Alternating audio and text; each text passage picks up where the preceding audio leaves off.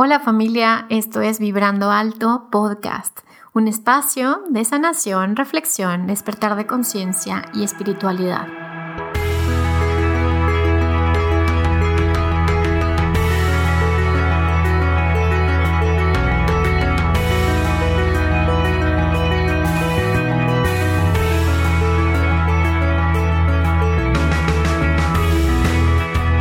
Yo soy Verónica Fuentes y soy autora, sanadora, terapeuta, madre y un ser de luz que como tú vino a experimentar en este planeta Tierra. Durante este espacio vamos a estar platicando de todos estos temas en los que siempre has tenido dudas, has querido investigar, pero tal vez no había sido el tiempo. Y hoy estamos listos para abrirnos a, a una nueva dimensión y a una nueva vibración. Si tú estás listo, yo estoy lista, comenzamos.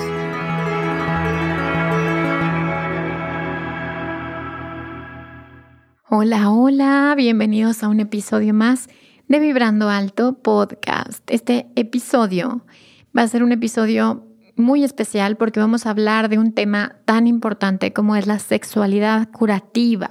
En esta ocasión eh, elegí invitar a, bueno, pues a una persona, una invitada que es especialista en muchos temas que son tan interesantes acerca de la sexualidad, del parto humanizado, de la lactancia, de la importancia de la feminidad y del equilibrio con una masculinidad.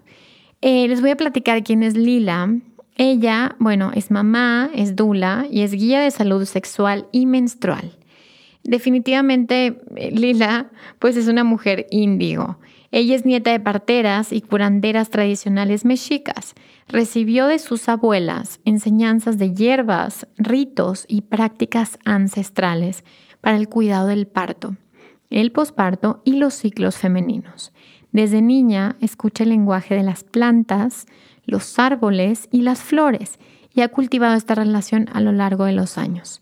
Ejerce actualmente como dula y se ha entrenado con destacadas figuras del ambiente perinatal con parteras y curanderas de distintas tradiciones y he estudiado herbolaria aplicada a la salud sexual y menstrual. Es practicante de sexualidad curativa y acompaña y convoca círculos de mujeres desde el 2010. Es co-creadora y directora de Tribu Comadres, una organización sin fines de lucro enfocada a promover los derechos del nacimiento, humanizado la lactancia materna y la crianza respetuosa. Obviamente por, por la temática que vamos a trabajar el día de hoy, que vamos a escuchar el día de hoy, pues se recomienda discreción y definitivamente es un episodio que recomiendo que sea escuchado por mayores de 18 años. Yo creo que este episodio ahora sí te va a sacar muchas preguntas, te va a cuestionar muchas cosas. Recuerden que no se trata de crear dogmas o, de decir una verdad absoluta. Aquí cada quien tenemos solamente un punto de vista y la idea es compartir estos puntos de vista para que tú puedas generar tu propio criterio y puedas abrir tu mente y tu conciencia a nuevas formas de mirar la sexualidad. Entonces, bueno, si estás interesado en este tema, creo que lo vas a disfrutar mucho. Gracias por estar aquí y comenzamos. Hola, hola, ¿cómo están? Bienvenidos a un episodio más de Vibrando Alto Podcast. Hoy tenemos una invitada muy especial, como todos nuestros invitados, la verdad, que nos llegan así del cielo. Hola, Lila, ¿cómo estás? Hola, Vero, qué gusto, muy bien, muchas gracias. Bienvenida a este espacio y bienvenida a tu casa. Y ahora sí, platícales a toda la audiencia, a todos los que nos están escuchando, Lila, ¿qué haces? ¿Qué haces que te portas tan mal? Sí, bueno, pues yo principalmente soy mamá de manera cotidiana de una niña de 11 años que a lo largo de su vida me ha enseñado un montón. Yo creo que ella es mi gran maestra también, mi gran compañera y, y amiga de recordar mi sabiduría de ser mujer. No es casual que sea mamá de una niña, de una mujer, ¿no?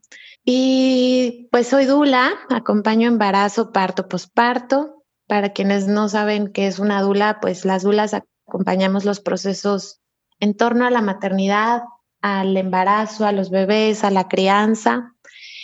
y también soy guía de algo que se, que se llama sexualidad curativa. Me encanta, me pues encanta. Pues eso. Me encanta, la verdad es que me encanta el término. Eh, creo que yo lo, lo escuché en ti, o sea, lo vi en tu, en tu página y me encantó porque dije, wow, qué hermoso el poder ver la sexualidad como una forma de curación. Platícanos un poquito, Lila, a ver, cuéntanos un poquito tu historia, de dónde sale esta conexión que tienes con la tierra, con la feminidad y por qué te dedicas a, a utilizar la creatividad y la sexualidad como un medio de sanación. Bueno, Primero, habría que acotar que la sexualidad y la creatividad en realidad es lo mismo, ¿vale?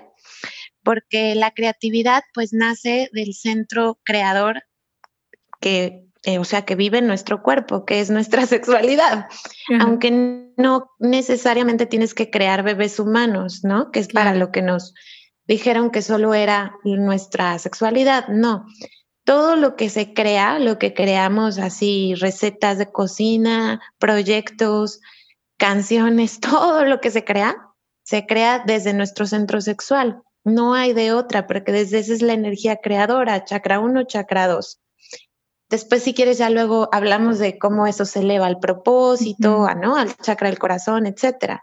Pero todo, sexualidad y creatividad es lo mismo, ¿no? Nada más que nos los dividieron, pero no, no están separadas. Es, de hecho, es lo mismo, ¿no? O sea, tendrían que ser, tendríamos que inventar una palabra que digan, que nos ayuden a entender que es exactamente igual. Claro, como sexo a creatividad, sexo a creatividad. Sexo a, exacto, ¿no? Las nuevas palabras para la nueva tierra. Claro. Y bueno, yo llegué aquí, yo creo, a ver, yo desde niña, Vero, pues desde que tengo recuerdos, yo escucho a los árboles y a las plantas y a las flores.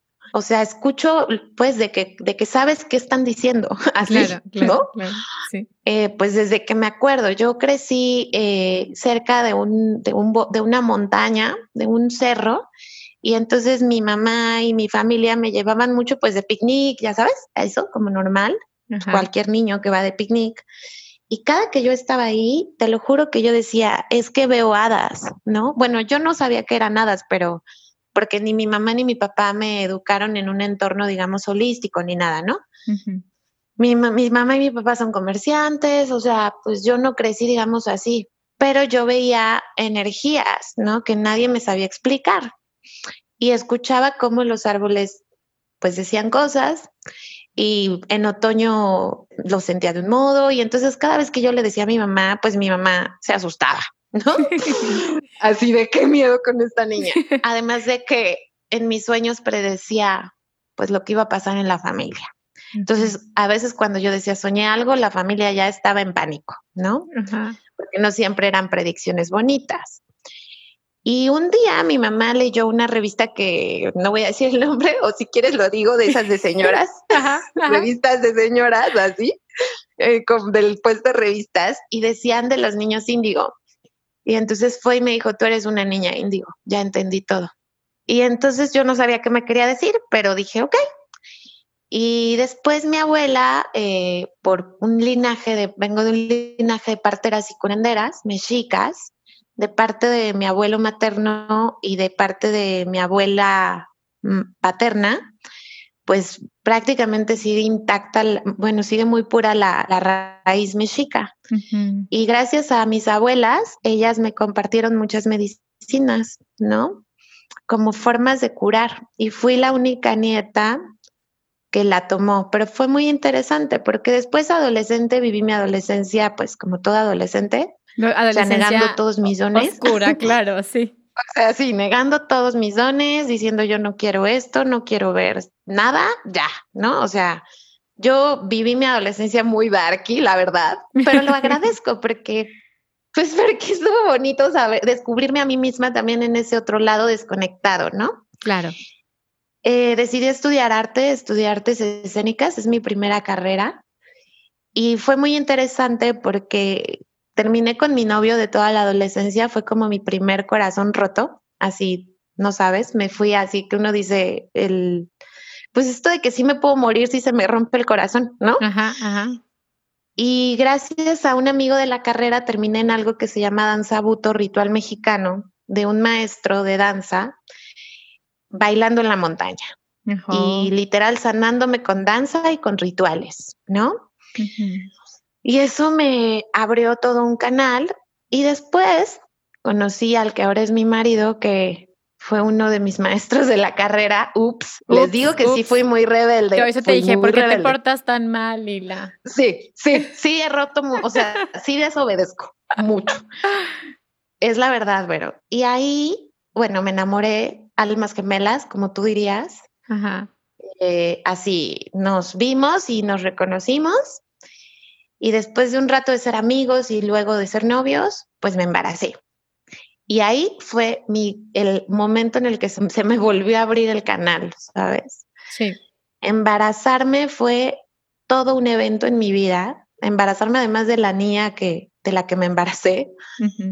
Fue impresionante, o sea, todo lo que empezó a pasar a raíz de mi embarazo fue muy impactante, o sea, la reconexión que yo tuve, todo lo que antes me parecía raro y hippie, en ese momento me hizo sentido, yoga, meditación, mantras, todo, y terminé claro, me preparé ocho meses para embarazarme, te lo tengo que decir con, con Tantra. Mi marido es practicante de Tantra y de Tao. Y así concebimos a nuestra hija en, una, en un acto tántrico. Así wow. llegó María. pues así está el nivel de conciencia que tiene la niña. Muy cañona, está muy cañona, pero, o sea, a mí a veces digo, ay, ya, basta, ¿sabes? Así de no, o sea, tú nada más vienes aquí a, a, sopearnos a todos, ¿no? Así de, oh, ¿cómo no sabías? ¿No? Casi, casi. Y bueno, nos embarazamos en un acto tántrico, en un encuentro sexual tántrico. Eh, nos preparamos con Tantra para recibir a María porque yo, todo empezó porque yo decía que yo no podía ser mamá. O sea, cuando éramos novios, yo le decía a mi marido, no puedo ser mamá y no esperes tener hijos conmigo. Y me dijo, ¿qué dices? Entonces hicimos un laboratorio de sanación arte y en ese laboratorio yo trabajé mi feminidad con estas meditaciones tántricas, respiraciones, etcétera, y culminó en una sanación que él me hizo en agua en una laguna. Él es artista también, pero, pero pues es un sanador, ¿no? O sea, de algún modo, aunque él no se dedica a la sanación, pues lo es, ¿no? Claro, claro, claro. Y ya, llegó María María me, o sea, su presencia en mi vientre me reconectó en manera automática con todo. Claro, y, con tu linaje y con tus ancestras y con, claro. Culminó con un hermoso parto orgásmico que yo no sabía que existía en casa. Parí en casa con parteras. Tenía, yo parí cuando tenía 22 años, pero era una chiquititita, ¿sabes? Que no sabía nada, nada de la vida. O sea, cuando descubrí el parto en casa igual fue por un acto sagrado, así que uno dice las sincronicidades. El caso es que lo logramos, tuvimos un parto orgásmico, pero luego en mi posparto, bueno, luego nació la placenta, que también fue todo un evento. Yo tuve una ligera, ligera hemorragia, una hemorragia en casa está peligroso, ¿no? Eso me llevó, pues, a Entre Mundos. Vi a mis abuelas cuando parí, ¿no? Y ahí también recibí mucha información. Luego regresé. Las parteras que son unas increíbles me lograron controlar la hemorragia. Todo salió bien, no pasó nada. Fue ligera en realmente.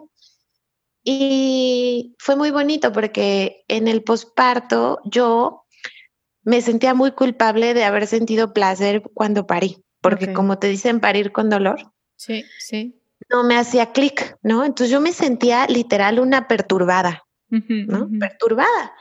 Entonces, para mí el posparto fue durísimo. Yo tuve una especie de depresión posparto además. Viví una infancia muy fuerte, yo veo. Eh, muy, pues yo creo que, es como, yo creo que todos los sanadores de alguna u otra forma hemos tenido infancias chamánicas, infancias durísimas, ¿no? Es como si el alma hubiera elegido como que en esta es mi última encarnación, entonces voy a purificar todo para, para poder liberarme o mutar en esta encarnación, ¿no, Lila? Sí, totalmente. así lo, lo, lo, escucho en todos tus episodios, porque ya sabes que soy tu fan. sí, de veras, lo sabes, me los aviento, pero así como alumna y, es, y anoto y todo. Y esto que dices de las infancias chamánicas me hace todo el sentido, porque mucho tiempo yo dije, ¿por qué? pero ¿por qué tanto dolor? ¿No? Y ahora sé para qué, ¿no? Ahora que puedo hablar del gozo, digo, ah, pues para esto, ¿no? Claro, claro. Ahora, ahora doy hasta las gracias, ¿no? Entender el papel de mi madre. Mi, mi madre decidió jugar el papel más duro en mi vida, que ser, es ser, pues, mi gran maestra del dolor. Y ahora qué interesante, ¿no? Lila, que como que vienes a sanar el linaje femenino, pero el, el linaje femenino del, del inconsciente colectivo. O sea, todo lo que tú estás sanando en ti y en las mujeres que trabajan contigo y todo lo que compartes con, pues, con todas las mujeres que te estamos escuchando y con los hombres también, estás sanando los linajes femeninos de cuántas generaciones, Lila, que, que, que han estado lastimadas, ¿no? Sí, yo siempre les digo, miren, las dulas existimos. Yo tengo una sensación, pero de que la dula en un término, digamos, etimológico es una mujer al servicio de otra mujer y ya. Eh, actualmente lo han acotado al embarazo y a la maternidad, pero en realidad es una mujer al servicio de otra mujer. Ella. ¿En qué? ¿Al servicio de qué? Pues de sus ciclos, ¿no? De sus diferentes momentos de ser mujer. ¿Por qué existimos las dulas? Tengo la sensación de que llegamos a la Tierra como un clan de almas eh, para sanar una relación muy importante. Si la relación de madres e hijas estuviera en balance, las dulas no seríamos necesarias. Yo, esto es una sensación mía, es un, como una imagen, un, un mensaje que he recibido. Vamos, las dulas vamos a dejar de existir en la tierra en el momento en el que se haya sanado la herida con la madre, en el momento en el que una madre, una hija pueda decir, me parezco a mi madre y está bien. Y qué bueno, y qué orgullo. Ay, me puse toda chinita, estoy toda chinita. me puse toda chinita con ese mensaje porque es, es, cierto, es real. Y es más, hasta en alguna clase de constelaciones, cuando, cuando yo tomaba con, pues bueno, cuando tomaba con mis maestros, decían eh, el, el, exceso de masculinidad, más bien, más bien, el machismo, que no es un exceso de masculinidad, más bien es, es una herida en la feminidad. Sí. Y entonces existe porque porque hay esta herida tan grande que tenemos con la madre y entonces hay un desequilibrio completo en los dos polos, ¿no? Entonces, al final el machismo es un exceso de madre en los hombres y un exceso de padre en las mujeres, Lila. Qué impresión, ¿no? Totalmente. Totalmente. O sea, me hace todo el sentido ver lo que acabas de decir. Todo. Efectivamente. Es que además te voy a decir algo. Esto es muy importante. Nuestra primera maestra del autocuidado y del amor propio es nuestra madre o nuestra figura maternante. ¿Por qué digo figura maternante? Porque no todas las personas pues crecen con una madre biológica, ¿no? Pero siempre hay alguien que juega el rol de la figura maternante, siempre. Ahí está, nuestra primera gran maestra del amor propio y del cuidado es, es, es la madre la madre biológica o quien haya tomado el rol de tu madre, ¿no? De tu cuidadora. Entonces, si crecimos con referentes de mujeres, de madres que no se amaban a sí mismas y que no se cuidaban, pues ese es, eh, así crecimos y esa es la herencia. Esa es la herencia. Entonces, es muy importante sanar. Por eso yo digo, el, el gran momento del posparto para muchas mujeres es muy, muy es como un gran despertar y es muy fuerte al mismo tiempo porque tocas a la hija. Sí, es súper doloroso. Y aparte siento que, bueno, en mi experiencia, eh, como que no hay un cuidado hacia, hacia la mamá, ¿no? Es como que todo el mundo se va al bebé y bueno, pues obvio, ¿no? Llega el bebé y así, pero, pero al final nadie cuida de, de la madre. Y, y es, es un, son maternidades súper solitarias, ¿no, Lila? Como que estamos viviendo maternidades donde no hay tribu, donde no hay, no hay un soporte con, con, quien puedas llorar y con quien puedas, ¿no? O sea, sentir todo lo que te está pasando. La verdad es que te pasan mil cosas.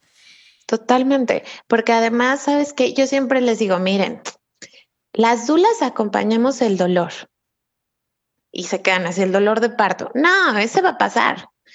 Ese va a pasar. ¿Cuánto te gusta? 48 horas, tope, ¿no? No más. O sea, va a pasar, nazca el bebé por arriba o por abajo, pero va a pasar. Hablo del dolor, el dolor de la hija, el dolor de la mujer, el dolor de la nieta, el dolor de la, de la tía, el dolor de la abuela. De ese dolor, ese es el que acompañamos. Somos guardianas del proceso de esa mujer. Y no se trata de quitarle el dolor, porque si tú le quieres quitar el dolor a alguien, inmediatamente intervienes en su proceso. Se trata de ser lo suficientemente valiente para no intervenir en el proceso de dolor, de transmutación de otra mujer, para que ella pueda atreverse a ir profundo, tocar la herida, transformarla, danzarla, lloverle, llorarla, todo, y después pueda regresar renacida con todos los tesoros de haber transmutado ese dolor. Si eso hacemos las dulas, estamos acompañando realmente. Qué bonito, qué bonito, Lila. Oye, dime algo, ¿en qué momento intervino un señor de bata blanca en los partos?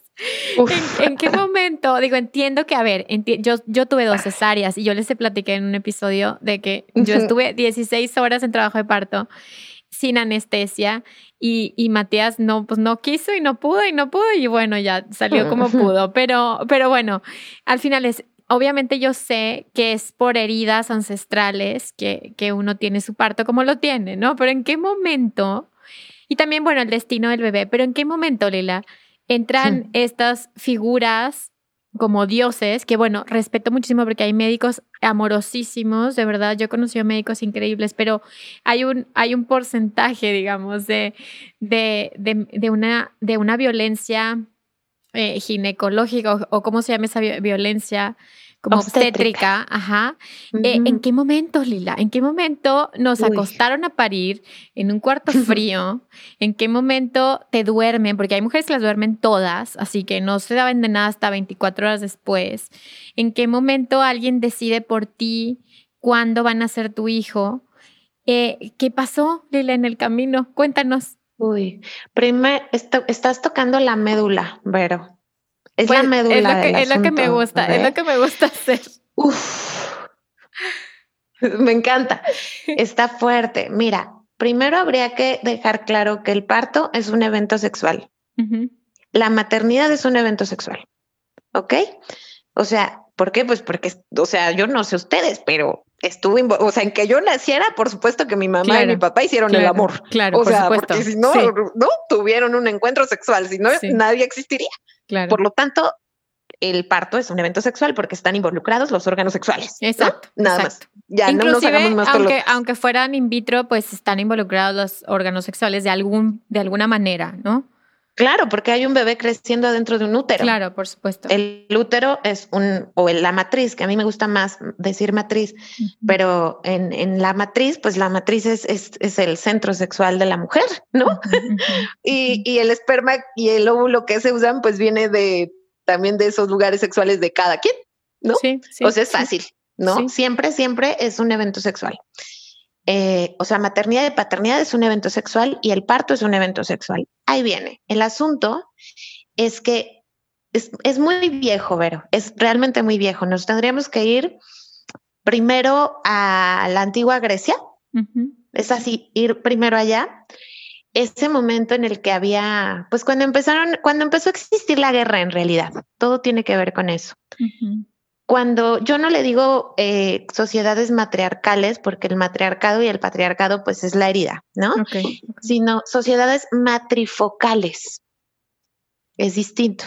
Eh, que esto viene de una mujer que si la pueden leer se llama Casilda Rodríguez, que tiene un libro que se llama Pariremos con placer, que fue una de mis grandes también guías.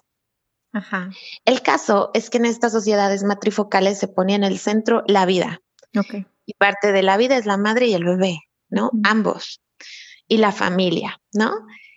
En el momento en el que llega la guerra, pues se necesitan guerreros, ¿no? Si no, pues, ¿cómo existe? Y la forma de alienar al ser humano es separarlo de su madre.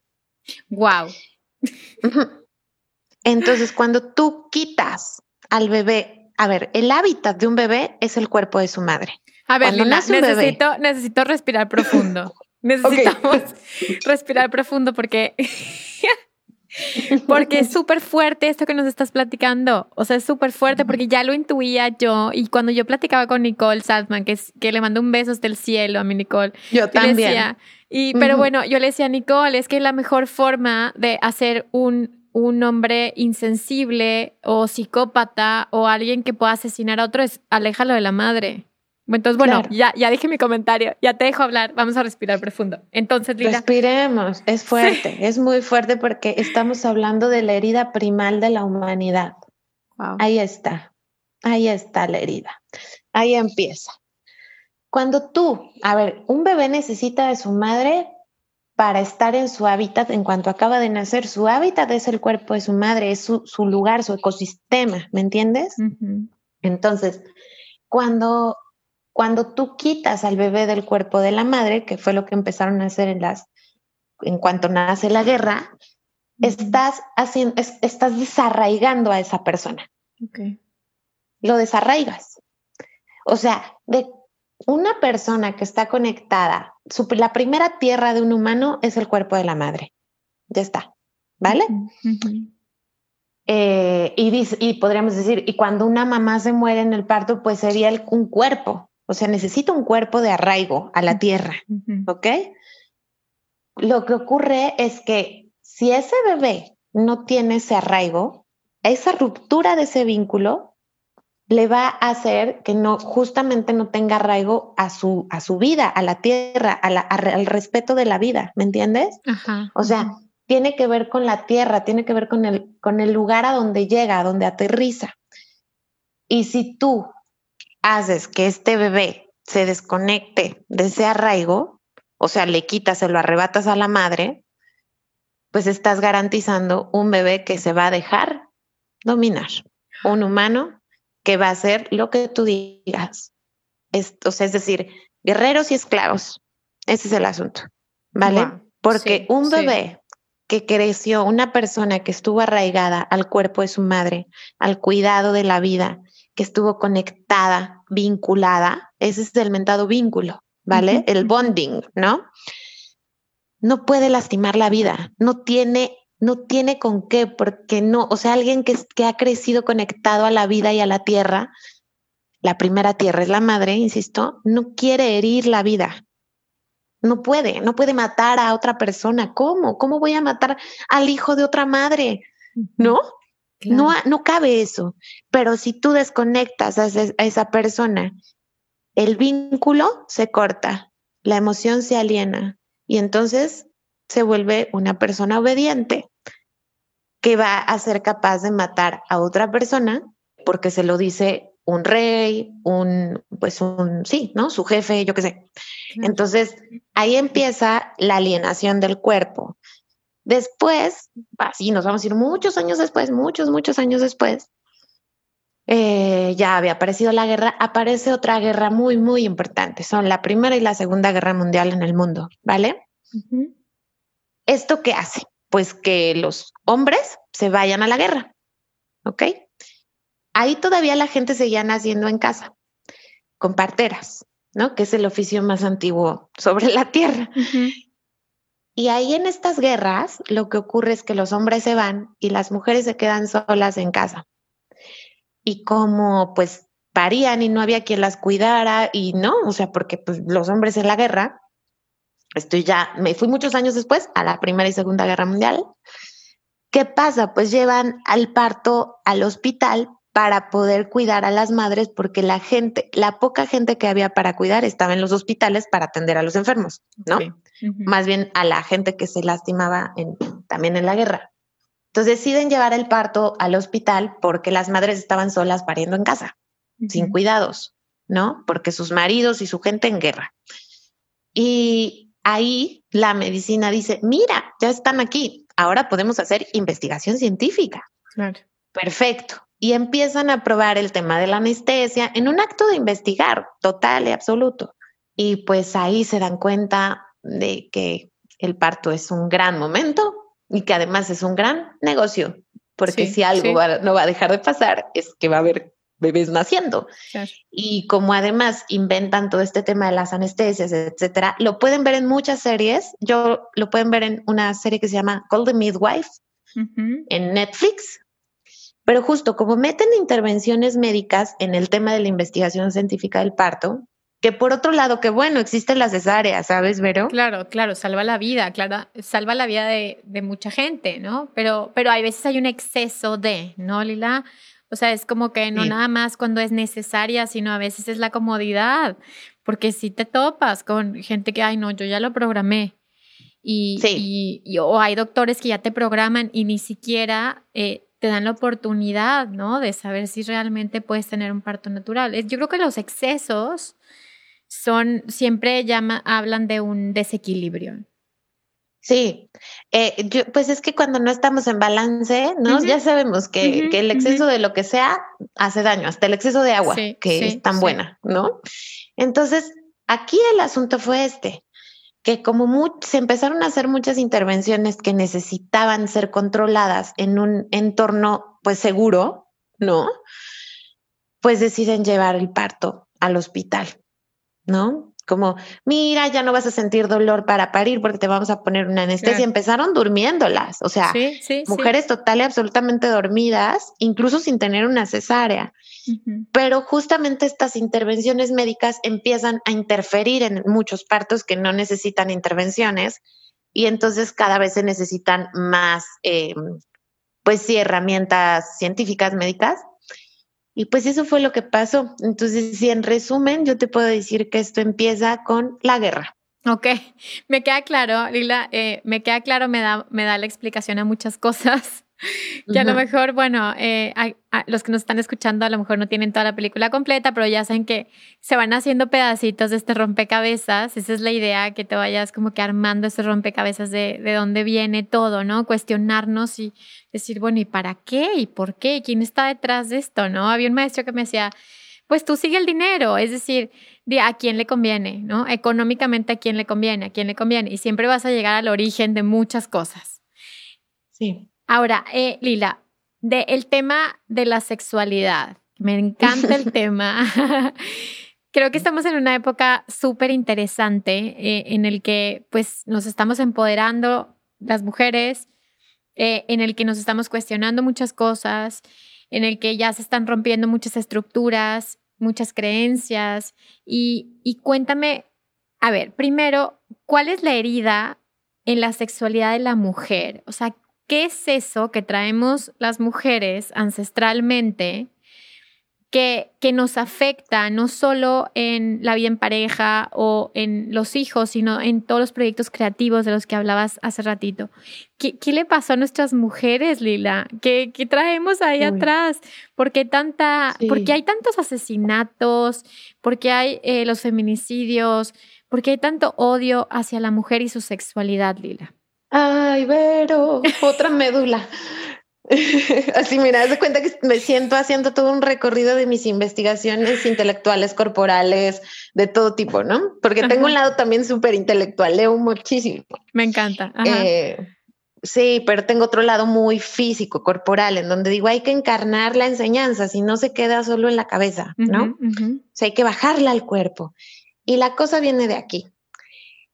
Según mis maestras, según lo que he leído y según lo que he investigado en mi propio cuerpo y en mi propia memoria, porque hace rato te confesaba que lo que yo hago es parte de escuchar a las células, Claro. Pero no solo las mías, sino las de mis ancestras. Claro, qué bonito. Eh, o la de las ancestras de las mujeres que yo, pues con quien que vienen a consulta. El asunto es este. Viene de la desconexión de la tierra. Okay. El asunto viene de la desconexión de Gaia, de Pachamama. Los cuerpos de las mujeres es muy bonito porque nosotras somos un fractal de la gran matriz, ¿ok?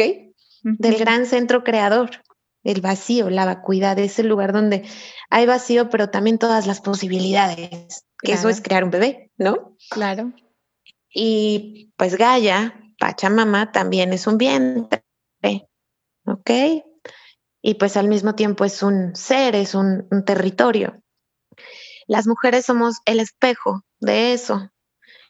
En el momento en el que nos desconectamos del cuidado de la tierra, en donde el centro de la existencia deja de ser el cuidado de la tierra, explorar, vivir en este planeta precioso que tiene todas estas posibilidades creativas, en el momento en el que entra esta energía de no, eh, ganancias, unos cuantos, unos valen más que otros, todo eso se empieza a desconectar el ser humano, hombres y mujeres, porque, a ver, este dolor no es solo de las mujeres, es de todos los seres humanos.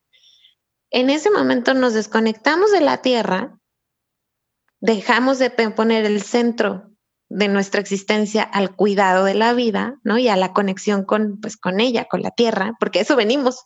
O sea, si somos terrenos o terrenas, que seres que venimos a encarnar a la tierra, venimos a explorar la experiencia terrenal, ¿no? Yo creo. Sí, sí, es como mi lógica. No, sí, claro, sí, sí, sí. En el momento en el que dejamos de querer cuidar la tierra, de querer cuidar esta experiencia en ella, pues entonces, claro, si no cuidas la tierra, tampoco cuidas pues ni la vida, o sea, todo lo que vive en ella, por eso los ecosistemas devastados. O sea, no es casual, pero que el daño a los ecosistemas esté equiparado con la cantidad de feminicidios. ¿Te das cuenta? Wow, que se empieza a lastimar a la tierra y, y también a las mujeres, porque somos la tierra. Exacto, estamos hechos de la tierra, ¿verdad? Claro, o sea, estamos hechos de los elementos de la tierra, somos parte de la tierra. Claro, y lo que nos, o sea, a ver, el patriarcado o, o todo este machismo, es que luego cuando digo patriarcado siento feo del padre, ¿sabes? También como, ya dejen de lastimar, el padre o sea, digamos, ajá, que no es la parte luminosa del papá, ¿ok? Estamos hablando de, de, la parte oscura, de, yo creo que más bien nos estamos refiriendo, bueno, en mi caso, a la parte depredadora, ¿no? A esta parte masculina eh, en, la, en la parte de violencia negativa, no en una agresión positiva en donde protege, sino más bien es una parte en la que lastima, ¿no? Sí, a eso me refiero. Y que no solo este, encarna en hombres, ¿eh? Esto puede encarnar también en mujeres. Completamente. Eh, en el momento en el que esta energía toma, digamos, mucha fuerza, pues empieza a lastimar la tierra, empieza a lastimar a las mujeres, por supuesto, a lastimar el parto, los nacimientos, por todo lo que ya les conté, también la sexualidad, porque ahí hay un gran poder y ahorita si quieres profundizo en eso. Sí, por favor. Pero además no nos damos cuenta, en ese momento no se dan cuenta que también se están lastimando a sí mismos, porque yo siempre digo, a ver, o sea, nos estamos acabando los recursos del planeta y qué? O sea, y que nada más es la, fregada es, la, tierra, pues no, pues no, o sea, si, si no hay un entorno ideal para vivir en ella, la tierra es muy fuerte, la tierra va a estar bien, con humanos o sin humanos, ¿sabes? sí, sí. sí. Pero si nosotros no cuidamos el regalo de habitarla, porque es un privilegio estar aquí, pues ¿qué iba a pasar? Que nos acabamos el entorno de posibilidad para poder habitarla, porque no hay, no hay recursos para estar en ella. Y eso nos, nos incluye a los que cuidamos la vida y a los que no, ¿sabes? Entonces, el asunto es este, que uno cree que está hiriendo a lo femenino, pero también en una o en, ellos que lo hieren, vive lo femenino y también se están lastimando. Y esto tiene que ver con algo que yo le llamo el autoodio el autodio. Entonces, eh, pues yo no creo, o sea, lo que creo es que las personas que están haciendo todos estos años a los cuerpos de las mujeres o a la tierra, que para mí es lo mismo, eh, no se han dado cuenta que en realidad están lastimando también su propia vida, ¿sabes? Es como si se hirieran a sí mismos porque pues somos uno, o sea, no estamos separados. Mira, ¿sabes qué? Ahorita me, me acordé de que el maestro Bert Hellinger eh, decía, el creador de constelaciones, decía, aquel que asesina a otro ser humano su alma se va junto con el que se murió. Sí, totalmente, totalmente. Pero imagínate, esto me recordó mucho a Harry Potter, ¿te acuerdas? sí. ¿Viste? Pero pues cuando es que yo tengo un adolescente fan de Harry Potter, que les digo, lo veo, lo reveo, ya me lo sé de memoria. Entonces, esta parte en donde se dan cuenta que el, el gran, o sea, del gran dolor de este personaje oscuro, pues viene de que de que mató a mucha gente, ¿no? Ahí fue donde él se rompió, o sea, donde perdió el alma, justo.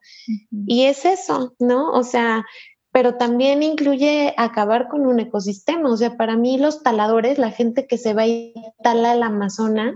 Ay, no, y los que se van a cazar animales a la selva, Lila. Claro, pues que además, a ver, hay un acuerdo en la tierra en donde todavía nos come, o sea, necesitamos comer animales, sí, ¿no? Claro, Digo, ya por necesidad, digamos. Eh, estamos, Digo, algunos más que otros, ¿no? Porque unos están más ya evolucionados su cuerpo, ya están mutando.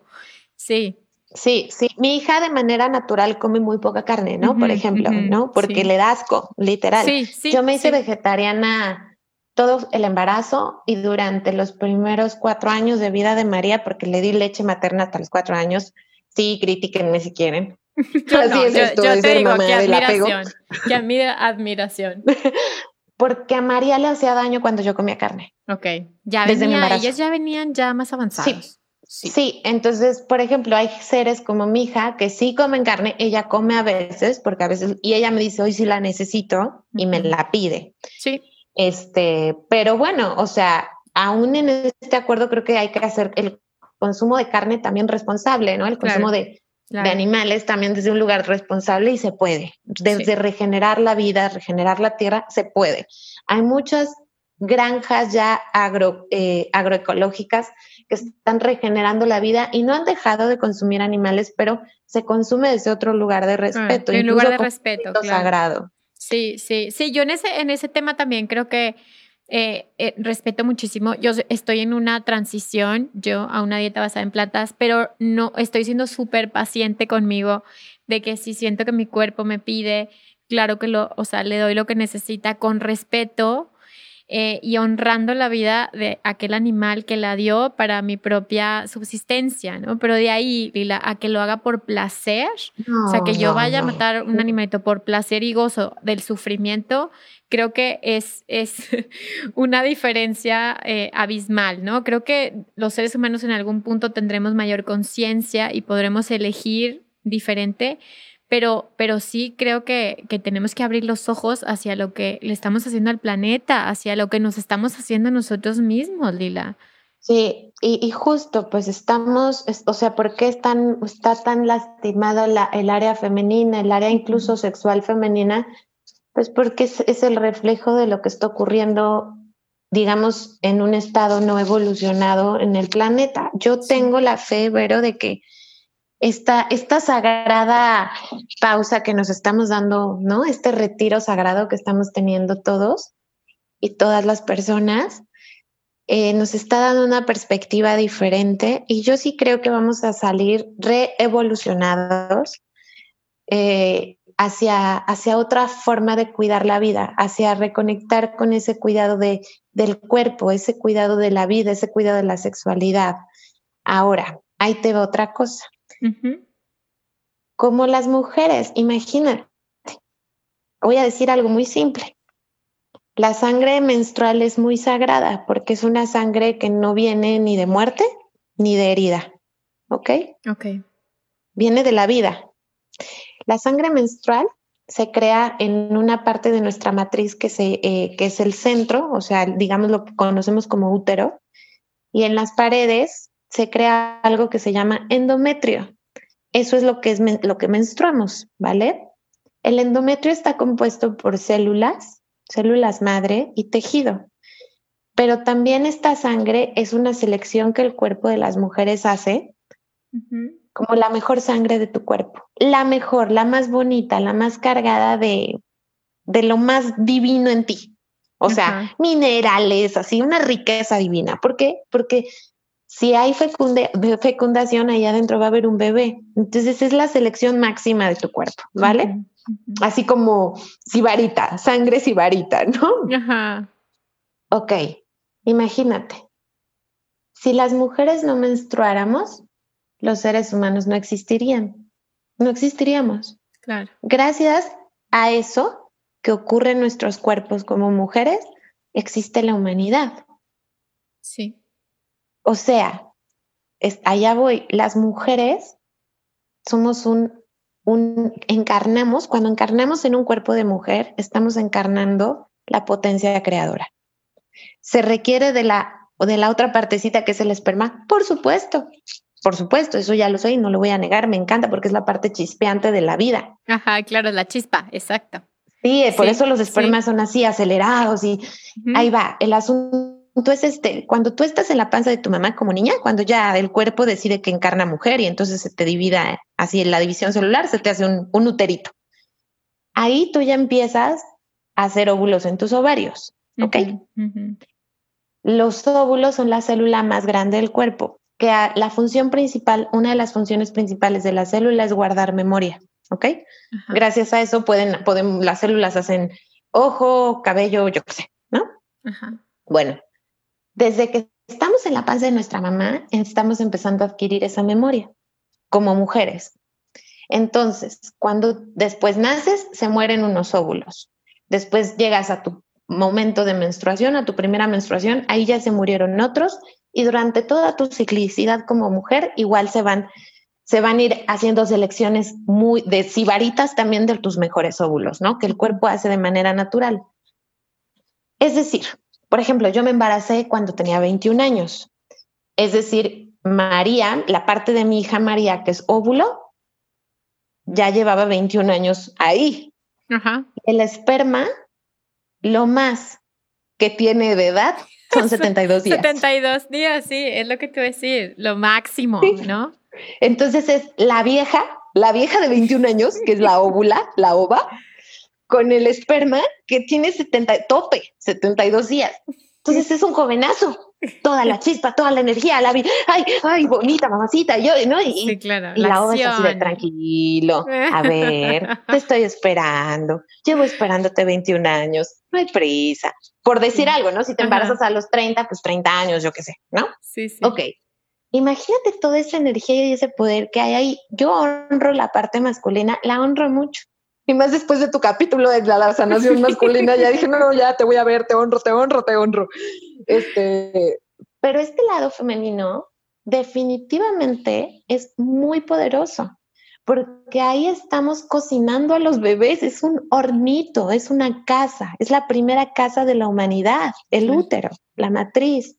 Claro. qué maravilla, ¿verdad, Lila? Y qué maravilla nuestro cuerpo. O sea, que, que le puedes dar alimento a tu bebé, o sea, en el vientre, y lo proteges y le crece todo y así. Y luego después sacas leche, ¿no? Para seguirlo alimentando. Y luego este instinto que te queda de por vida.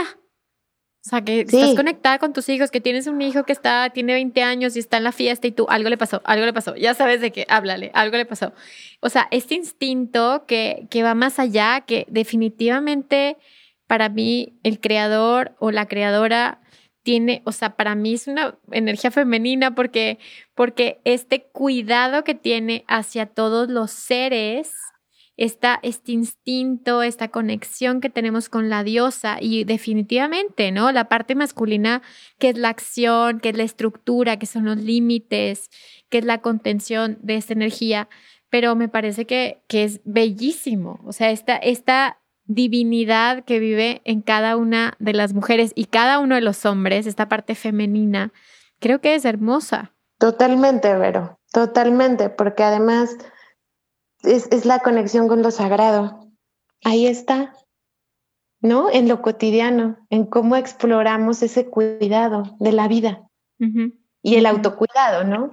O sea, es, es, un, es que en realidad es magia. Para mí esa es la magia. Oye, por qué chistoso que metes, metes, por ejemplo, Lila, en la tierra de que una semillita y ¡pum! sale la, sale la planta, ¿verdad? Es impresionante.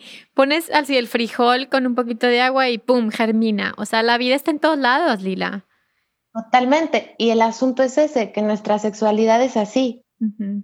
justo ahí quiero llegar. Esa magia, eso que dices, pum, pones una semillita, pum, no, el cuidado, o vas a un bosque y, o, en la Ciudad de México que yo vivo, que salgo y sale de la grieta del cemento una florecita. ¿Cómo? O sea, ¿qué onda? ¿No? Así, la, vida reinando. Eso es la sexualidad. Okay. Eso es la sexualidad. Y además ahí te va, Vero la sexualidad es curativa. No es algo que yo me inventé, entonces esto es ancestral. Viene de muy, muy antiguo, del tantra, del tao sexual, de tantra rojo. Yo estudié varias, he estudiado varias, varias vertientes de estas dos técnicas. No me digo ni maestra tántrica ni maestra taoísta porque, porque hay cosas de esa información con las que yo no me siento conectada. Y como soy esta desobediente que ya te diste cuenta que soy, pues todo lo cuestiono y también me gusta ser congruente, ¿no? Entonces prefiero quedarme con sexualidad curativa sin etiquetas. Y justamente toda la sexualidad es curativa si tú tienes contraído como mujer el útero por trauma, por abusos, por etcétera, pues entonces tienes la sexualidad se te contrae, por supuesto, ¿no? Y entonces tu gran poder de curarte y curar se ve, digamos, limitado. Nunca, nunca se te va a quitar, nunca. Eso no puede pasar, pero se limita y te hace creer que eso ya no existe. Ok. O sea, los orgasmos curan. Yo te juro que yo me he curado gripas bestiales con orgasmos. Ay, qué padre. Es, real, es real. Entonces, imagínate que en cuanto, pues, esta energía machista, esto masculino herido, se da cuenta, ¿no? Esta violencia de la que hemos hablado, se da cuenta de este gran poder que no existe solamente en, los, en las mujeres, también en los hombres, ¿eh? Pues, ¿qué dice? Pues vamos a herir, Vamos a herir esto porque además la sexualidad es libertad. ¿Vale? Cuando tú sientes placer, a ver, vamos a recordar esto. si tú pudieras hoy hacer una remembranza de los momentos más increíbles de tu vida, ¿cuáles serían? ¿Me preguntas? Sí. Ay, Lila. Eh, los momentos más increíbles de mi vida, yo creo que uno de ellos, cuando conocí a mi esposo, eh, otro, o definitivamente cada nacimiento de cada hijo, y, mis proyectos creativos, Lila, cuando sacó el podcast, cuando saqué el libro y bueno, y momentos este, sexuales definitivamente, ¿no? Pero todo, está todo está conectado con la parte de creatividad o sexualidad de una u otra forma. Claro, porque creatividad y sexualidad es lo mismo. Los momentos más divertidos, así como que uno dice, wow, qué momento, me acuerdo de esto y es como, mi momento más luminoso, así que uno dice, wow, ¿no? Gracias, gracias vida por este momento, ¿no? Tiene que ver todo con el cuerpo. Ese momento que conociste a tu esposo, ¿no? Que sientes las maripositas y que dices, ay Dios, ay, ya lo encontré, ¿no? O que nace el hijo y lo ves y dices, tesorito mío, te he esperado todo. Todo tiene que ver con una sensación corporal que está conectado con el placer, con algo que te hace sentir bien. Entonces, imagínate ese gran poder que hay ahí. Es un gran poder porque porque estamos explorando el sentir, el sentir, a eso venimos, por eso encarnamos un cuerpo que sientes para sentir, ¿no? Ajá, ajá, ajá. Y la sexualidad es uno de los momentos de máximo sentir, de máximo placer. Claro. Vale, ahí hay un momento además de libertad, ¿no? Uno tiene un orgasmo, ya sea eh, sexual o un orgasmo de otro tipo, porque yo siento que hay muchos tipos de orgasmos. Y ahí dices, puedo volar, o sea, por unos segundos te sientes, el alma se libera, se siente libre. Claro, claro. Ya, claro. el éxtasis, el gozo, el sentido de mi vida acaba de ser revelado. Ah, pues imagínate vivir así. Ya, quinta dimensión. Claro. Esa es la quinta dimensión, vivir en un estado de éxtasis. Y de gozo, claro. Gozo. Entonces, ¿Por qué nos quitaron eso? Pues porque no querían que evolucionáramos. Claro, claro. Claro, estoy completamente de acuerdo. Todos los que nos están escuchando ya saben la clave. ya saben la clave para el despertar espiritual. Eh, pues hay que experimentar la vida a través del cuerpo. Claro, porque a eso venimos. O sea, como que de pronto se nos olvida y, en esta alegoría del cielo en la tierra y tal, como que creemos que es de la tierra al cielo. Sí, y no es cierto. Sí, sí, sí. Es al revés. La tierra, bueno, la tierra es Gaia, sí, también, pero también el cuerpo es tierra, tierra mi cuerpo, como dice la canción del Temazcal, ¿no? Lila, y por ejemplo, la última carta del tarot, el mundo, se mm. trata de eso, traer a Dios a la tierra. O sea, a eso venimos, no salirte volando, no que el alma se te desprenda del cuerpo y te vayas. ¿Para qué te quieres ir? ¿A dónde te quieres ir? La experiencia es traerte la, la luz aquí a, la, a esta tierra para que podamos hacer el viaje juntos. Y el cielo y la tierra es eso. ¿A poco cuando sientes placer no quisiera que solo el orgasmo lo enfocáramos al, acto sexual. El orgasmo es palpito. A ver, si yo te puedo resumir físicamente que es un orgasmo, es un palpito, ¿no? Del hombre y de la mujer. Entonces, en realidad, el orgasmo es todo lo que tiene que ver con el pálpito. El corazón es orgasmo, porque es pálpito. Este, todo lo que es palpito, todo lo que palpita es orgásmico, es placer. Por eso las contracciones, o sea, cuando hablas del parto orgásmico, o sea, las contracciones te van llevando a ese proceso. Sí, y yo, por ejemplo, que hago embarazo tántrico, ¿no? Que yo comparto mi educación perinatal, viene, yo la llevo hacia el embarazo tántrico, ¿no? Para poder llegar al parto orgásmico. Siempre les digo, no son contracciones, son palpitaciones. No, porque cuando se contrae viene una imagen de que algo se pone duro, fuerte y nos duele. Pero si tú le, aunque sea como casi lo mismo, es un poco diferente, porque cuando se vuelve un palpito, en realidad tiene que ver con algo fisiológico que tiene mucho más que ver con la capacidad de, yo le llamo la caricia interna, ¿no? Tu útero va a acariciar a tu bebé y luego lo va a relajar. No es una contracción, es un pálpito. Y eso es orgásmico. Cuando el útero se relaja en un parto, cuando no está contraído, eh, se puede vivir un parto orgásmico. ¿Y qué hacer para que el útero no esté contraído? Lo mismo en un orgasmo, ¿eh? Cuando el útero no está contraído, tus orgasmos se vuelven más largos y más expandidos. ¿Qué hacer? Pues principalmente tenemos. Sí, sí. Natural. Ajá. O sea, estar feliz. Natural. Relajada. Sí, está feliz. Sí. Ok, ok. Exacto. Eso, ¿por qué no los úteros se contraen? Por trauma. Sí, claro. Y ah, no necesariamente tiene que ser un evento traumático sexual, ¿eh? Puede ser por trauma de, o sea, por ejemplo, si fuiste una niña que no apreciaron su creatividad, ¿no? Que cada vez que le decía, mami, mami, mira que, ah, sí, papi, papi, ah, sí, no importa. Te empezaste a sentir que tu creatividad no importaba y ese trauma se pudo ir a tu, órgano sexual. Claro, claro, claro, ¿no? O en el caso de los hombres a su próstata, ¿no? A su, a su zona sexual. Ok, pues así puede haberse quedado trauma en él, porque además el útero es un músculo, los músculos guardan memoria. Mucho del trauma de nuestra vida puede estar guardado en nuestros órganos sexuales. Si tú liberas ese trauma, liberas esos órganos, los expandes, los, como cuando vas a un masaje de curativo, ¿no? Que te liberan el músculo y salen emociones que uno dice, wow, ¿no? ¿Por qué lloré así? Igualito, igualito. Son músculos. Si tú liberas esos músculos del trauma y además liberas el sistema nervioso del trauma, yo soy también terapeuta de trauma. Ah, padrísimo, Lila. Sí, cuando tú liberas eso, permites que la bioquímica del cuerpo y el músculo acomoden y venga la expansión. Y en la expansión hay aire, hay, hay, hay, hay libertad y en esa libertad hay exploración. Y ahí entonces nos abrimos a descubrir nuestra sexualidad desde otro lugar que ni conocíamos, ¿no? Que dices, wow, yo pensé que tenía orgasmos, esto, wow, ¿no? Y entonces ahí, fíjate, es muy bonito porque se sube la energía sexual por la kundalini, por la columna. Sí. Sube al corazón y el deseo sexual se convierte en propósito. Wow.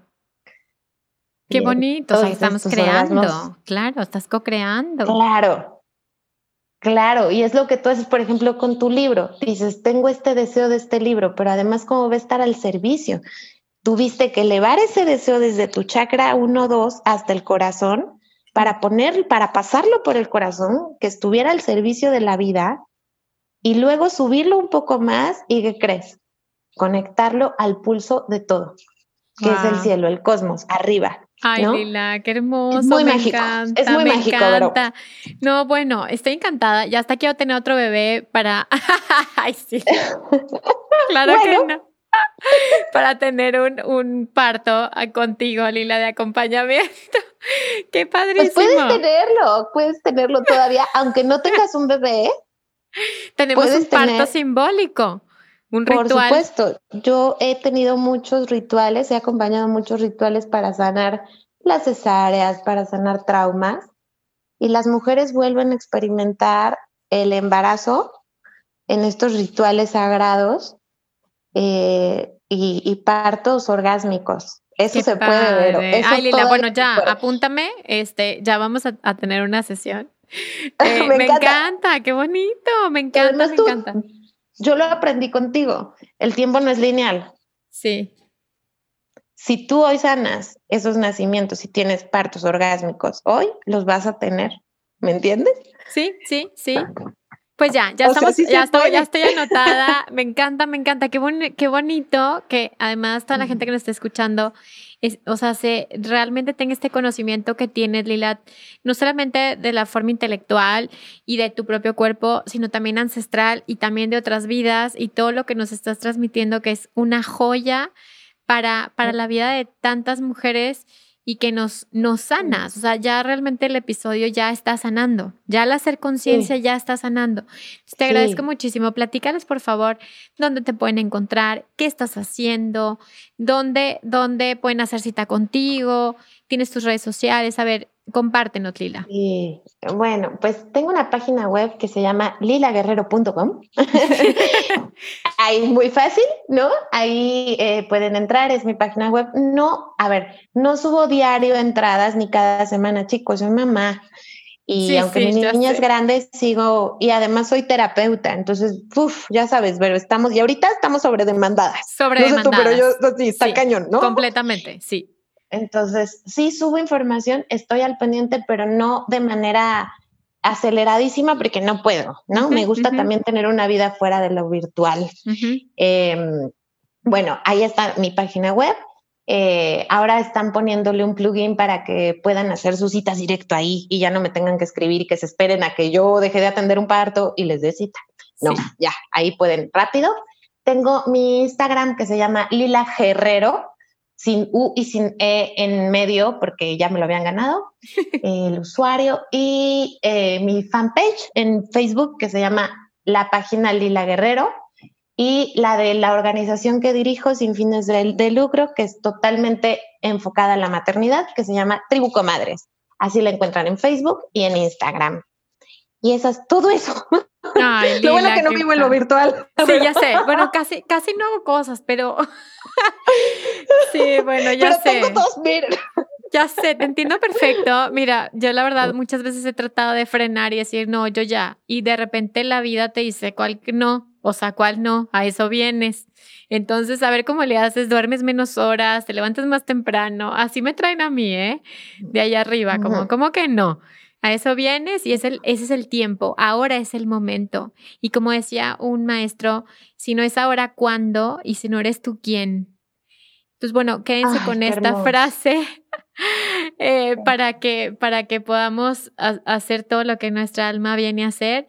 Gracias, Lila, por tu tiempo, por tu espacio, por tu energía. Me encanta que estemos sanando todos como comunidad. Les mando un abrazo a todos los que nos están escuchando. Ojalá que este episodio les, les acompañe a hacer una sanación en su sexualidad y en su feminidad y en su nacimiento y sobre todo que pongamos una semillita también a, a Gaia, a la Madre Tierra, Pachamama, que la veamos con diferentes ojos, que la respetemos, que la querramos.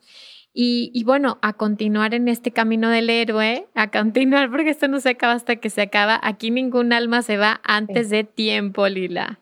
Exacto. Muchas gracias a ti, Vero. Muchas gracias. Y ahí lo voy a decir, si vamos a atravesar esta, experiencia, que sea con gozo. Que nos demos la oportunidad de atravesarla con gozo. Diría, diría una de mis alumnos, hay que sacar del útero con amor lo que no es amor. Completamente. Ay, qué hermoso, me encanta, me encanta. Muy bien, pues muchas gracias a todos. Ya saben que nos escuchamos el siguiente miércoles. Gracias por estar aquí y recuerda que si sanas tú, sanamos todos. Bye bye.